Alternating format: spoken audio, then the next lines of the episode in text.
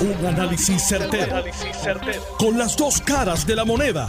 Donde los que saben no tienen miedo a venir. tienen miedo a venir. Esto es el podcast de Análisis 630 con Enrique Quique Cruz. Buenas tardes, mis queridas amigas, amigos. Bienvenidos otro día más aquí en Análisis 630. Yo soy Enrique Quique Cruz y estoy aquí de lunes a viernes de 5 a 7. El, en el día de mañana a las 6 de la tarde va a estar conmigo una, una joven argentina que se llama Antonella Marti. Antonella, Antonella Marti va a estar aquí conmigo en el estudio, va a estar conmigo a las 6 de la tarde. Esta talentosa joven habla sobre los beneficios del capitalismo y la demagogia del socialismo. Así que Mañana va a estar ella conmigo aquí en Análisis 630 a las 6 de la tarde. Y voy a tomar, luego que ella y yo charlemos por 20 o 30 minutos, voy a tomar, voy a tomar este, llamadas telefónicas de ustedes que le quieran hacer preguntas. Mientras tanto, en línea telefónica tengo a el exdirector ejecutivo de la Autoridad de Energía Eléctrica, Josué Colón. Buenas tardes, Josué Colón, bienvenido a Análisis 630. Buenas tardes, Quique. Buenas tardes para usted eh, y toda la radio audiencia de su programa y, gracias por la invitación. Un placer eh, estar contigo. Josué, buenas tardes. Sí, buenas tardes. ¿Me escuchas, Quique? Sí, sí, te escucho. Te pregunto, Josué. Te pregunto. Eh, ¿Qué está pasando con el sistema eléctrico en Puerto Rico? Se cayó la que eso. Ok. Dime.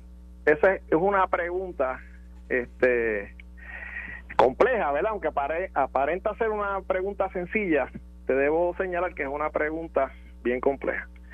Porque el sistema eléctrico de Puerto Rico eh, se compone, eh, ¿verdad?, de, de, muchos, de miles de componentes que están dispersos a través del territorio de Puerto Rico y las islas de Vieques y Culebra, y que todos ellos interactúan al unísono eh, para poder llevar la electricidad que se produce en las unidades hacia los clientes. Cualquier falla que ocurra en cualquiera de esos componentes de alguna manera va a afectar la calidad o la continuidad del servicio de energía que se suministra a los clientes. Lo que está ocurriendo en días recientes es que eh, desafortunadamente la Autoridad de Energía Eléctrica no cuenta con las unidades generatrices eh, disponibles eh, para poder suministrar la demanda de energía eh, que se requiere. estos meses que, que año tras año todo el mundo conoce en la autoridad y fuera de la autoridad. Josué, dame, dame un segundo y perdona que te disculpe, pero es que tengo una última hora. ¿Cómo no? ¿No lo tiene?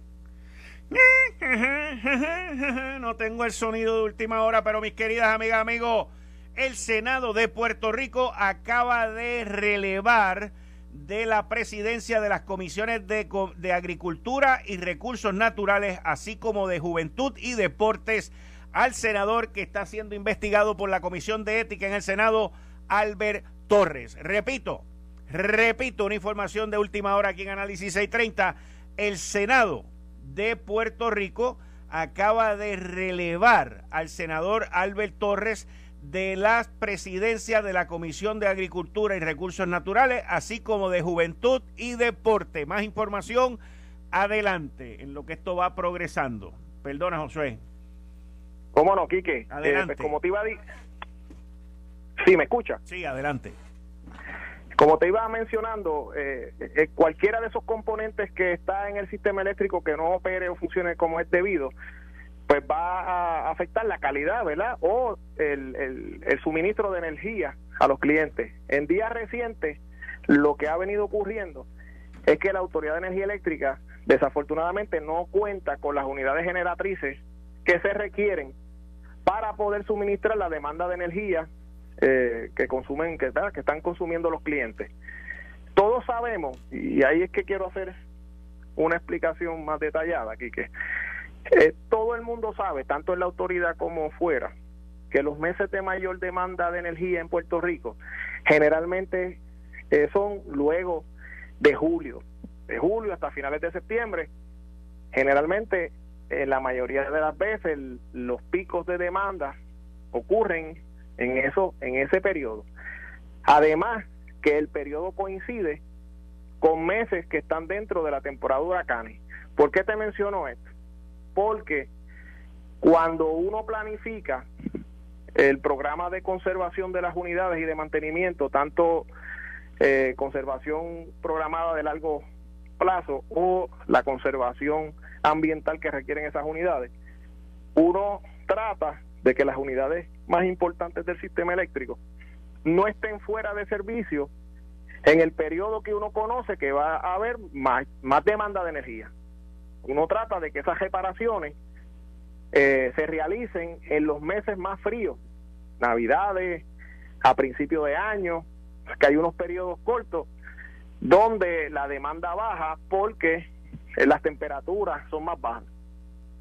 Por alguna razón que desconozco, eh, pues la autoridad ha fallado en eso y ha dejado que unidades principales del sistema de generación estén fuera de servicio en el periodo de mayor demanda.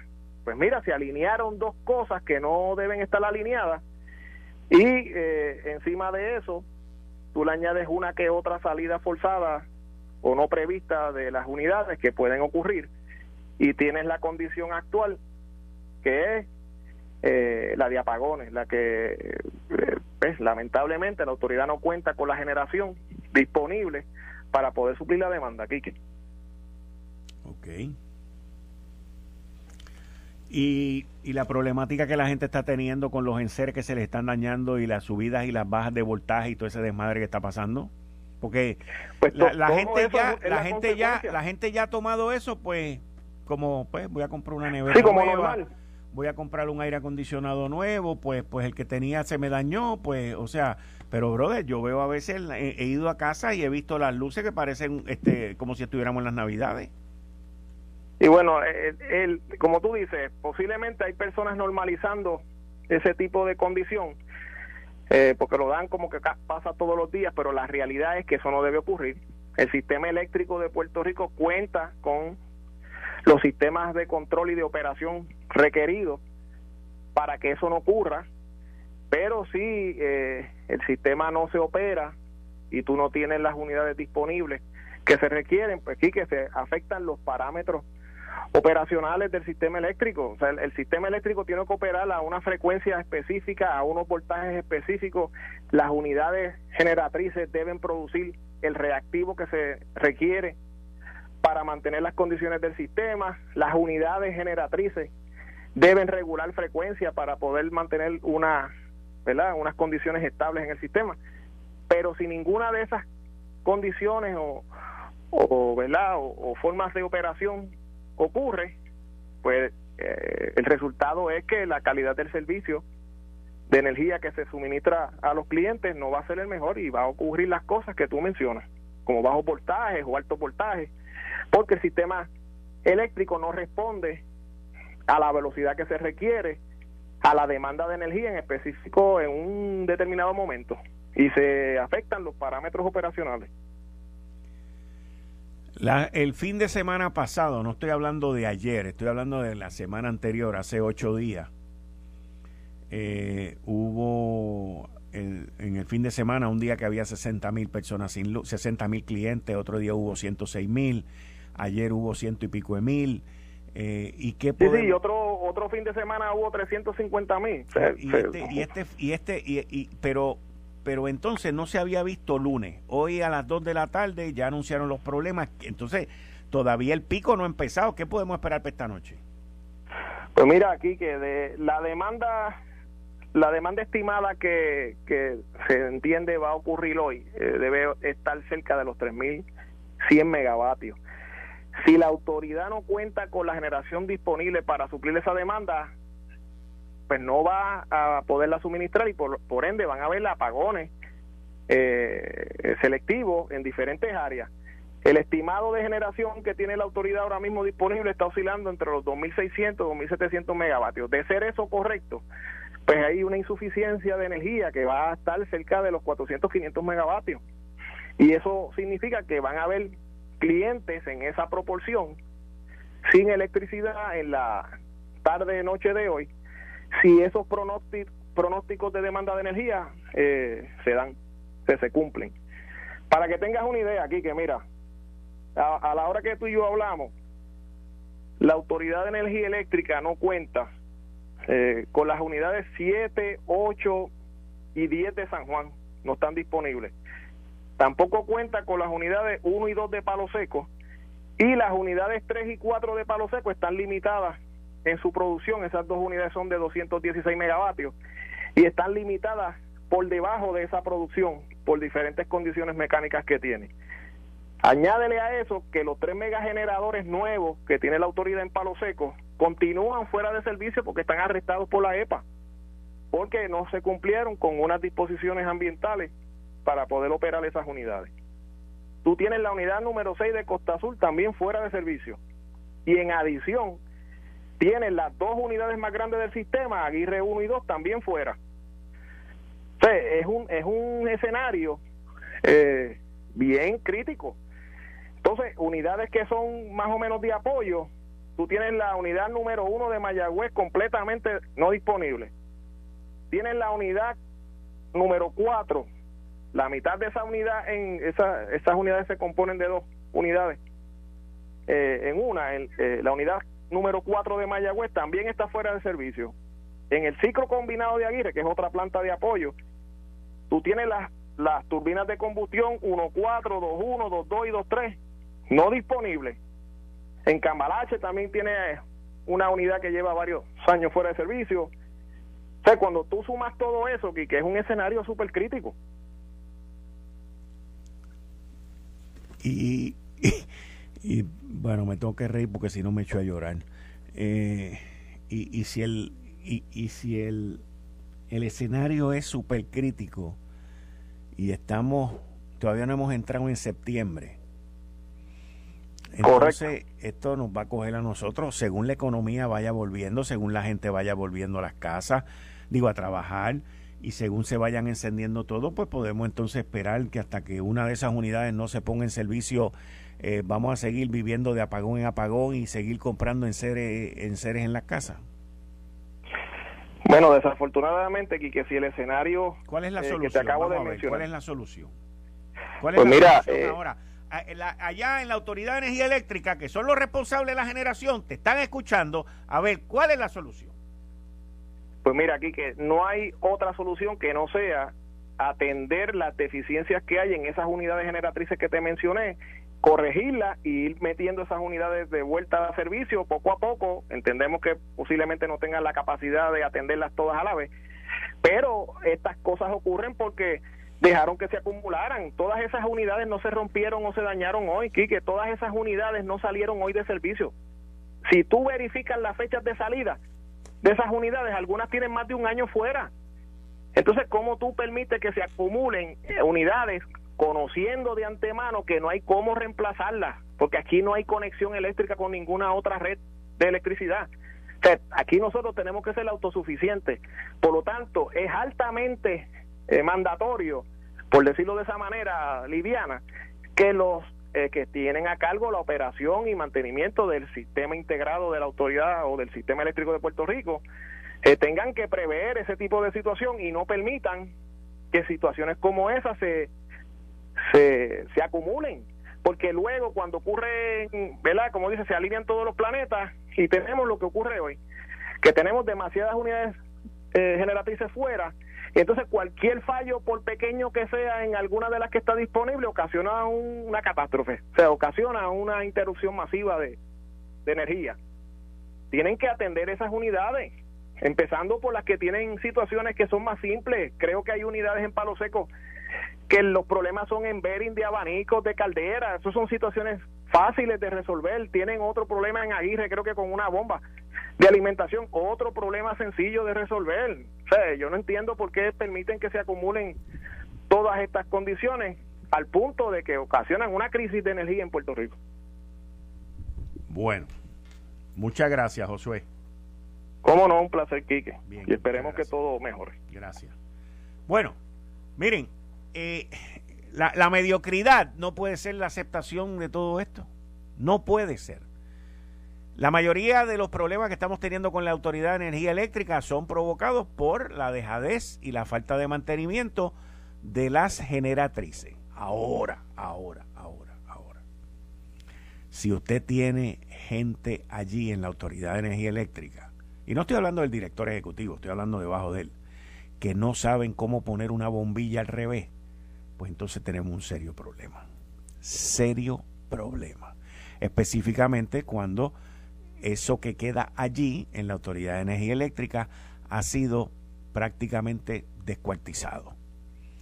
Es claro, pero muy claro, que la gerencia no tiene la capacidad para mover esta situación. Y obviamente la gente en muchas ocasiones le echa la culpa a Luma. Luma no tiene un divino que ver con la generación.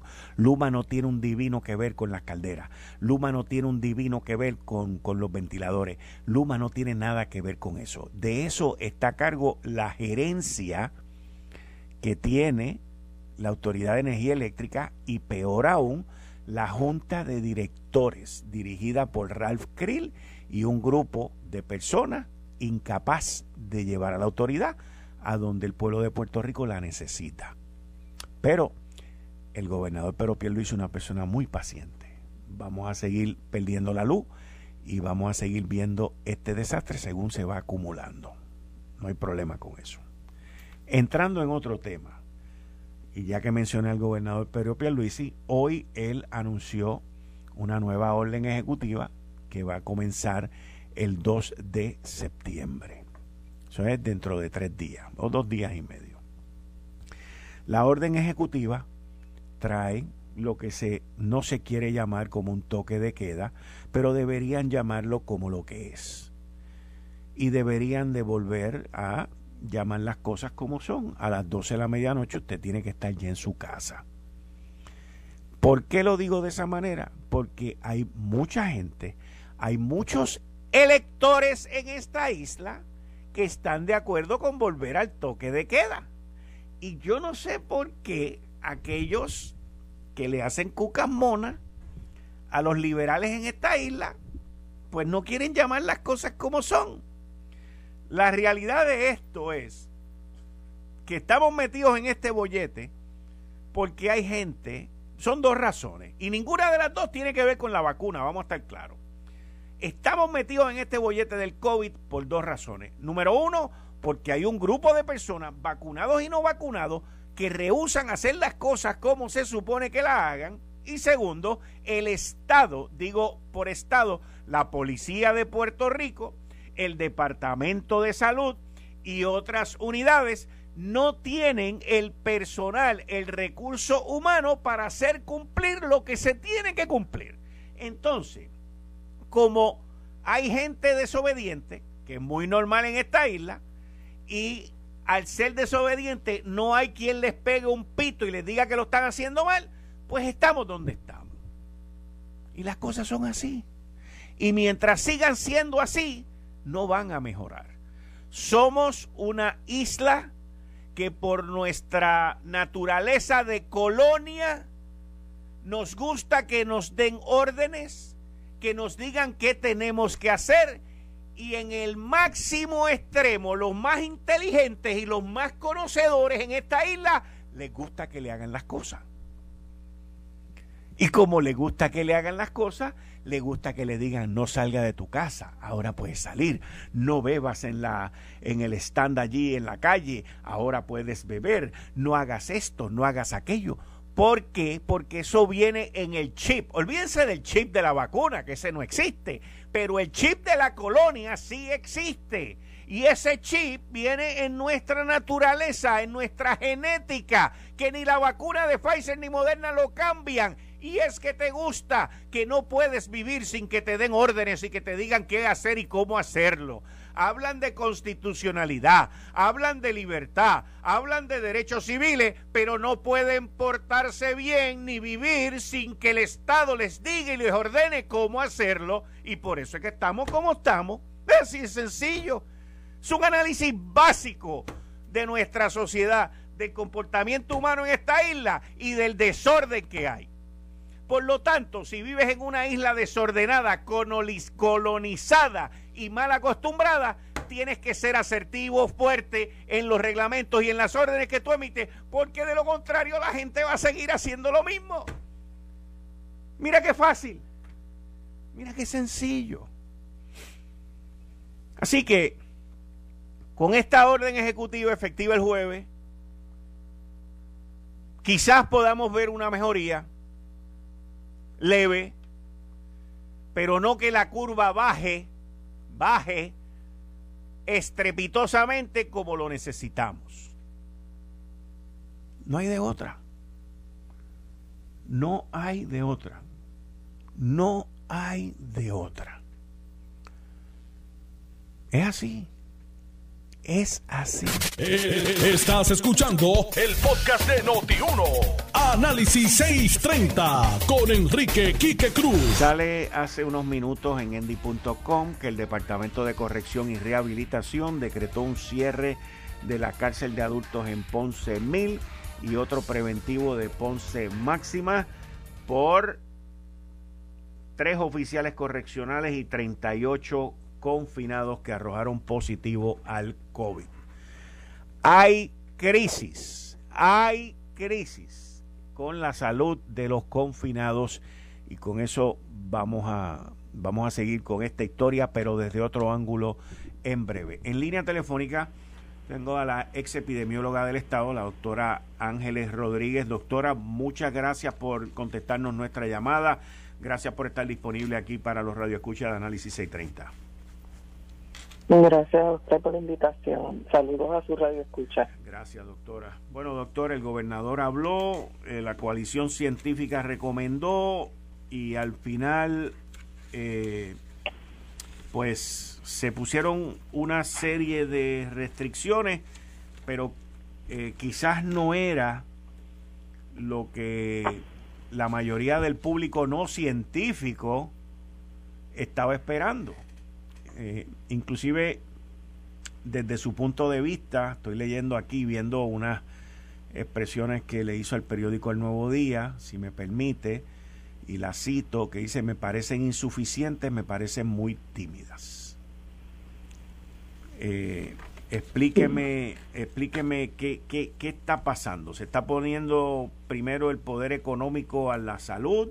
¿Usted cree que con estas medidas la cosa va a empeorar o, se va a quedar más o menos igual? Bueno, como, como expresé, eh, yo creo que fueron muy tímidas. Yo creo que el momento histórico eh, exige eh, una mayor eh, valentía a la hora de, de, tomar decisiones de salud pública. Eh, puede ser que los miembros de la coalición científica pues tienen otro, otra visión de cuál es lo que... Eh, ¿O fueron tímidos también? ¿O fueron tímidos también? Sí, o sea, yo sé que hay que balancear la economía, la la salud mental, la, la necesidad de la gente de, retornar a la normalidad, pero lamentablemente estamos en un momento donde tenemos una transmisión altísima con un virus más agresivo, con unas circunstancias también en la población que nos ponen a riesgo las personas vacunadas, principalmente las más vulnerables y los profesionales de la salud estamos perdiendo la inmunidad que adquirimos con la vacuna. Eh, es un momento que pues hay que, que mirar el cuadro con, con no se puede mirar con cristales color de rosa, hay que mirarlos con, cristales de la realidad. Este es el punto en el que estamos. Estamos en un punto en que las personas eh, vulnerables están vulnerables de nuevo. Eh, que tenemos sí, que, que pudiera retomar el ponerles dosis adicionales de juicio y todas estas cosas. Estas, estas acciones toman tiempo en ser efectivas. Por lo tanto, hay que asumir eh, una agresividad ante la realidad de que tenemos unas, variedad, unas variantes del virus eh, que nos están infectando a esta población y volvemos ahí me preocupa mucho los trabajadores de la salud que están cansados y pueden cometer errores que, y que están vulnerables porque pues ha, disminuido la efectividad de la vacuna que tienen, número uno porque su, eh, efectividad está limitada por el tiempo y segundo porque la variante es más agresiva. Son dos condiciones que, que cambian los muñequitos. Pero este pues volvemos, cada cual eh, analiza y pesa y tiene la responsabilidad el ejecutivo de, tomar la decisión, tomar la decisión que entiende que puede eh, responder a esto. Yo, por mi parte, le recomiendo a la gente que se cuiden, que asuman la responsabilidad eh, de evitar el poner su cuerpo a, a, la probabilidad de encontrarse con el virus, limitando sus salidas protegiéndose adecuadamente, eh, manteniendo una estricta higiene de manos, manteniendo la distancia evitando ir a ningún sitio. Si usted no tiene que salir, no salga. O sea, que usted entiende, doctora, y, y, quiero agarrarme de ese último comentario suyo. Y repito, si usted no tiene que salir, no salga. Usted como científica, conocedora del tema, trabajosa con el tema, entiende que si uno no tiene que salir de su casa, uno no debe de salir de su casa, le pregunto. Sí, es lo mismo lo que le estoy diciendo, o sea, el virus no va a entrar a su casa a menos que alguien salga a buscarlo. Hay personas, y yo tuve recientemente una experiencia personal, yo soy muy cuidadosa porque yo pertenezco a un grupo de alto riesgo eh, y pues trato de limitar. Yo sí veo pacientes todavía, salgo, me protejo con mascarillas N95, pero eh, tengo dos hijos jóvenes y uno de ellos salió a compartir con unos compañeros de trabajo, todos vacunados completos, con las dos dosis. Y una persona salió positiva con la que ella eh, estuvo con la que mi hija estuvo compartiendo. Eh, y esa, cuando nos enteramos, ya mi hija había estado en contacto conmigo por varios días. Eh, lo cual en, mi caso, pues me pone a riesgo de muerte. Si ella se hubiese infectado, gracias a Dios la prueba salió negativa. Pero esa es la realidad, o sea, el virus está ahí. El virus puede llegar por cualquier sitio eh, usted puede estar vacunado o no vacunado y la mayoría de los eh, clusters que hay son familiares, ocurren en esta misma forma. Una persona que se pone, digamos, saliendo o se pone yendo al trabajo, porque usted puede no, no salir para ningún sitio, pero si tiene que trabajar va a estar expuesto si da servicio directo al público, ya sea en la industria del alimento, en la industria eh, de la salud en diferentes eh, sitios cerrados como pueden ser los cines. Eh, la realidad es que tenemos un virus que se queda en el aire por más tiempo, el virus es aéreo, esta variante tiene una carga viral mayor, tanto en la persona vacunada como en la no vacunada, por lo tanto el riesgo es más alto en la comunidad y por eso la transmisión es tan alta en la comunidad. Pues mire, si usted no tiene que salir, pues no salga. Usted tiene que ir a hacer compra, pues vaya a la compra, tranquilo. No es que no es que se vaya en una crisis emocional porque tenga que salir de su casa.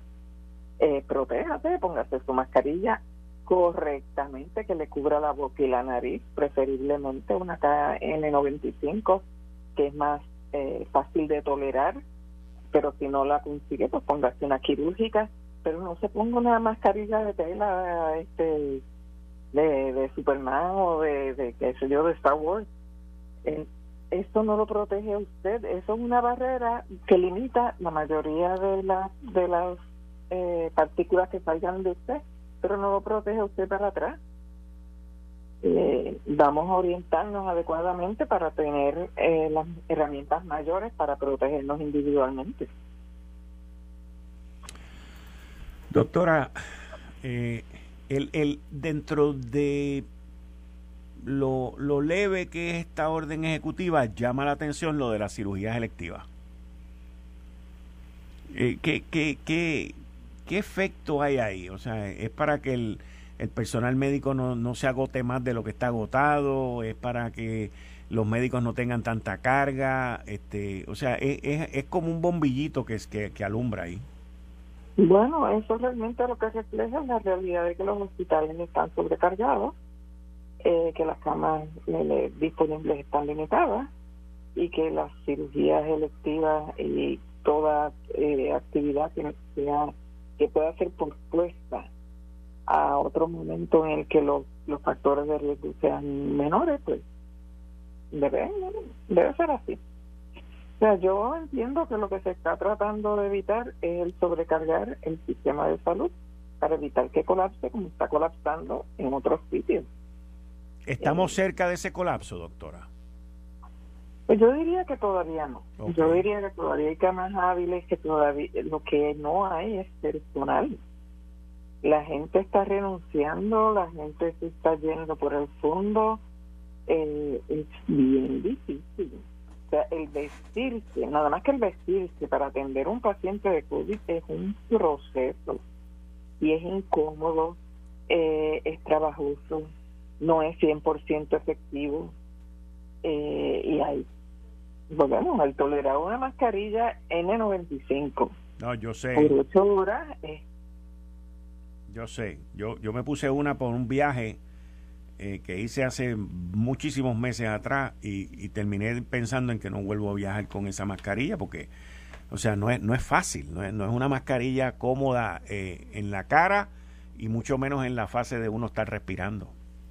Sí sí es terrible. Y entonces volvemos el personal que trabaja en las unidades de COVID y que trabaja en intensivos, los infectólogos, los neumólogos, los que internistas que le dan servicio directo a estos pacientes, eh, tienen que tolerar esta, eh, este tipo de protección personal, ponerse y quitarse entre medio de pacientes 20 veces al día, esto es, es agotador. Entonces, en ese intercambio, uno puede cometer errores y ahí es donde este personal puede caer enfermo y volvemos. Este, hay personas que tienen enfermedad severa.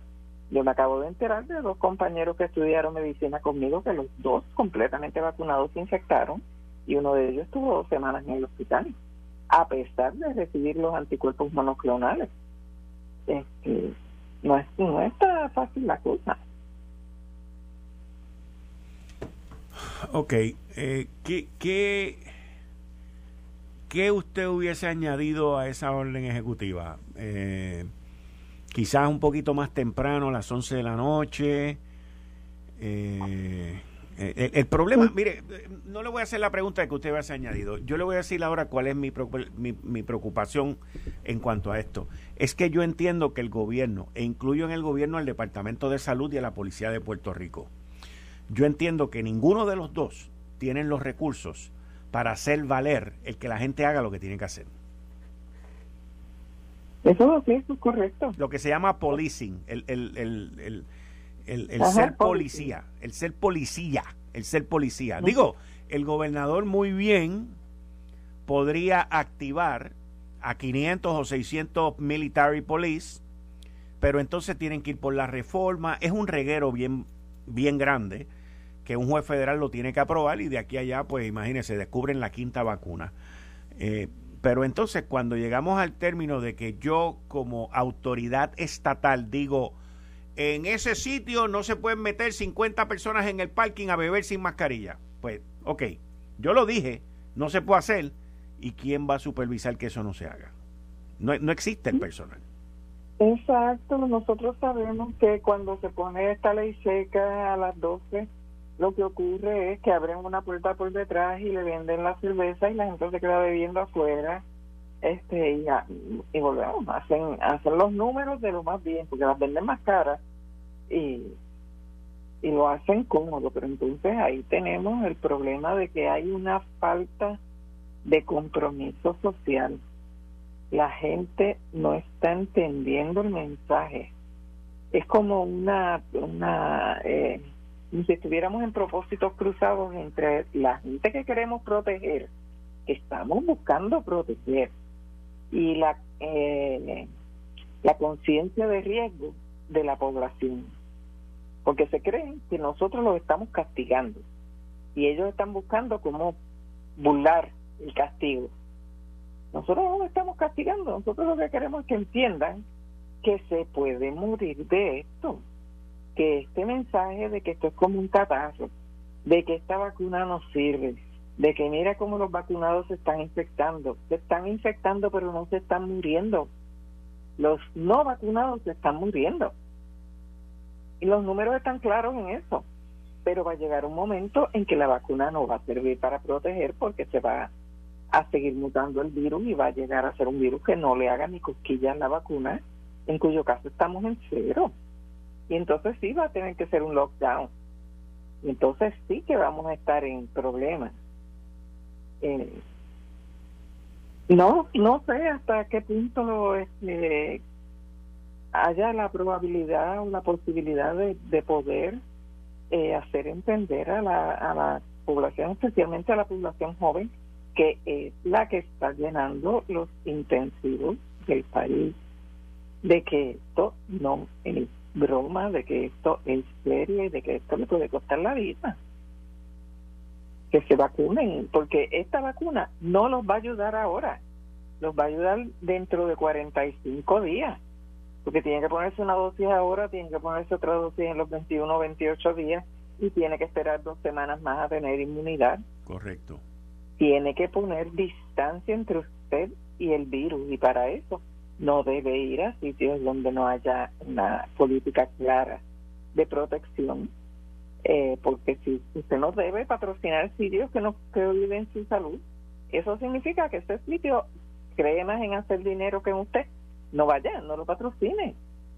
Solamente vaya y asista a aquellos sitios donde le pidan su copia de la vacuna, donde las personas estén todas con mascarillas cuando no estén consumiendo y tan pronto terminen de consumir lo que vayan a consumir, vuelvan y se pongan su mascarilla que usted vea que los empleados todos andan con mascarillas, mascarillas quirúrgicas, no con, esas boberías que andan por ahí vendiendo. No, y no solamente, no solamente andan vendiendo porquerías de mascarilla por ahí, sino que ayer yo paro en un sitio a echar gasolina y voy frecuente ahí y me doy cuenta que las cajas de mascarillas subieron de 5.99 a 8.99. la misma mascarilla, la misma mascarilla, la misma cantidad de mascarilla, pero como hay un issue y el gobernador va a dar una alarma, esto y lo otro, guácata, le subieron tres billetes, que tres dólares son 6 por 3, 18, eh, casi un 50, es un 50% de aumento, le subieron 3 dólares a la caja de mascarilla, ahora están a 8.99. Eso es así, eso es así. Las estaban ya casi regalando. Sí. Pero llegué a conseguir en 2.99. Sí, no. Y ahora, pues. Le subieron el precio. Pues, y, y va, lo mismo ocurre con las pruebas. Ahora todo el mundo se está haciendo pruebas y las pruebas van a empezar a escasear porque en todos sitios y principalmente en algunos estados de Estados Unidos la situación es de alarma.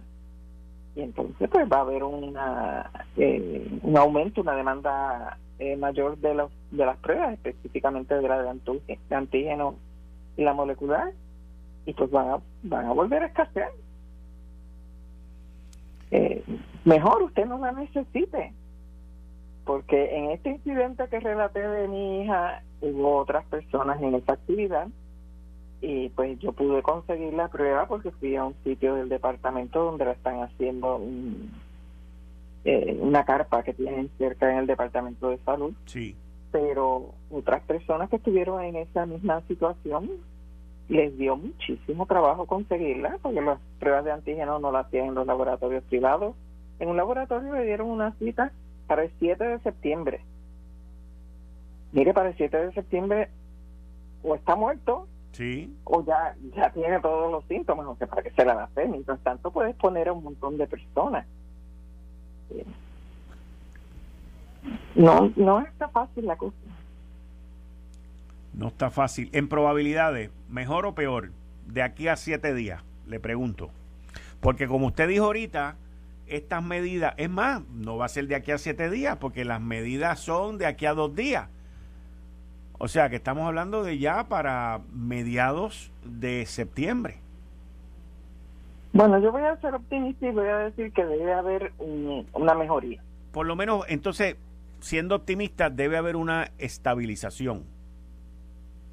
Al, decir estabilización, digo que deberíamos de esperar de que esto no siga repuntando, sino que se pare. Exacto, que haya una meseta. Exacto. Yo quiero pensar que eso es lo que va a ocurrir, claro, eh, porque ya por los números y por la situación de las hospitalizaciones, la gente está cambiando su comportamiento.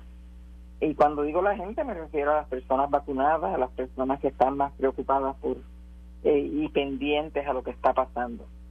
Eh, los más jóvenes, pues lo que hayan hecho en estos últimos días y viene un fin de semana largo, eh, pues probablemente no. Y como esto toma, aunque este virus, eh, su, su, eh, su tiempo de incubación y el tiempo para desarrollar síntomas es más corto, significativamente más corto. La variante, la variante, la variante Delta es más corta en su desarrollo y en que los síntomas salgan para afuera que las otras variantes que nos decían cinco días? Eso es correcto. Ok. La, variante, como tiene una carga viral más alta, muchísimo más alta que, la variante original y que las otras variantes anteriores, pues el desarrollo de síntomas es más rápido y la persona empeora también en tiempo más rápido, lo que trae el que no sea tan eficaz eh, poderle dar los anticuerpos monoclonales, porque los anticuerpos monoclonales funcionan cuando el paciente no está severamente enfermo. Una vez tiene síntomas pulmonares y ya tiene eh, un grado de deterioro, pues ya no funcionan igual. Aparte de que, pues, tampoco responde igual el virus a, a los monoclonales. Así que muchas veces, aún a pesar de los monoclonales, las personas no, no evitan severidad específicamente estoy hablando de los eh, no vacunados. Así que todas, o sea, tenemos tenemos todas las, las fichas en contra con lo que está pasando. Así que tenemos que, ser listos y, tratar de tomar decisiones personales que vayan a favor de nuestra salud. Eh, y no esperar que el gobierno nos, nos diga qué es lo que tenemos que hacer. Hay cosas que ya uno sabe por instinto que no, que no son buenas ideas. Doctora Ángeles Rodríguez, ex epidemióloga del Estado, muchas gracias. Me continuaré comunicando con usted esta semana según vayamos viendo los números. Claro que sí, como no estamos a la orden siempre. Muchas gracias, muchas gracias. Y ustedes escucharon a la doctora Ángeles Rodríguez, ex epidemióloga del Estado. Oye, Bobby, escúchate esto. Mañana voy a tener aquí a las 6 de la tarde a Antonella Martí. Escuchen un segmentito de lo que Antonella tiene para nosotros mañana.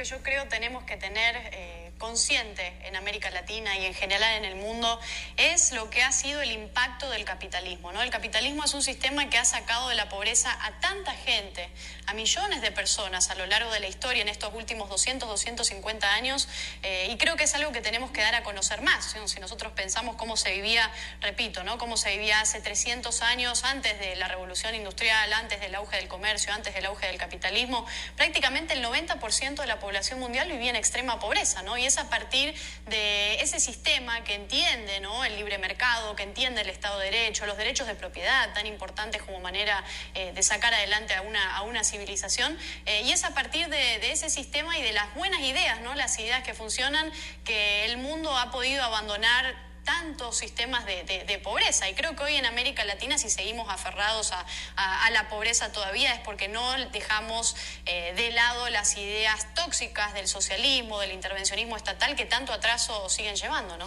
Hay una gran tergiversación por parte de todos estos marxismos o socialismos a lo largo de, la región que, por supuesto, manipulan y tergiversan las ideas. ¿no? Creo que en eso también hay un gran concepto eh, muy gramsciano. ¿no? Creo que en eso Antonio Gramsci eh, y el comunismo, el socialismo, en general ha sabido manejar las ideas y manipular las ideas eh, de modo que, que, se confundan los conceptos al final del día. Yo creo que eso es lo que está pasando. Hoy en América Latina hay una gran confusión respecto de lo que es el capitalismo, ¿no? Y es el sistema que, como decíamos recién, que a más personas ha sacado de, los niveles de pobreza, eh, que mayor progreso ha generado a lo largo de la historia y todavía seguimos insistiendo en culpar al capitalismo o a la globalización o incluso al liberalismo o al libre mercado de todos los males que están aconteciendo, ¿no? Pero yo creo que, por supuesto la historia es al revés, hay que seguir insistiendo en cuáles son las ideas que funcionan y las ideas que no.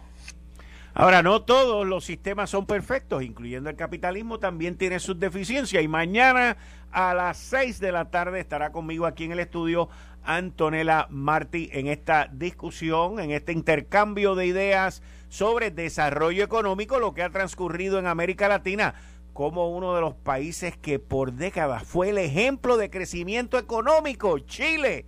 Miren dónde Chile está metido ahora mañana a las 6 de la tarde aquí conmigo, Antonella Martín. Esto fue el, podcast de Notiuno. Análisis 630 con Enrique Quique Cruz.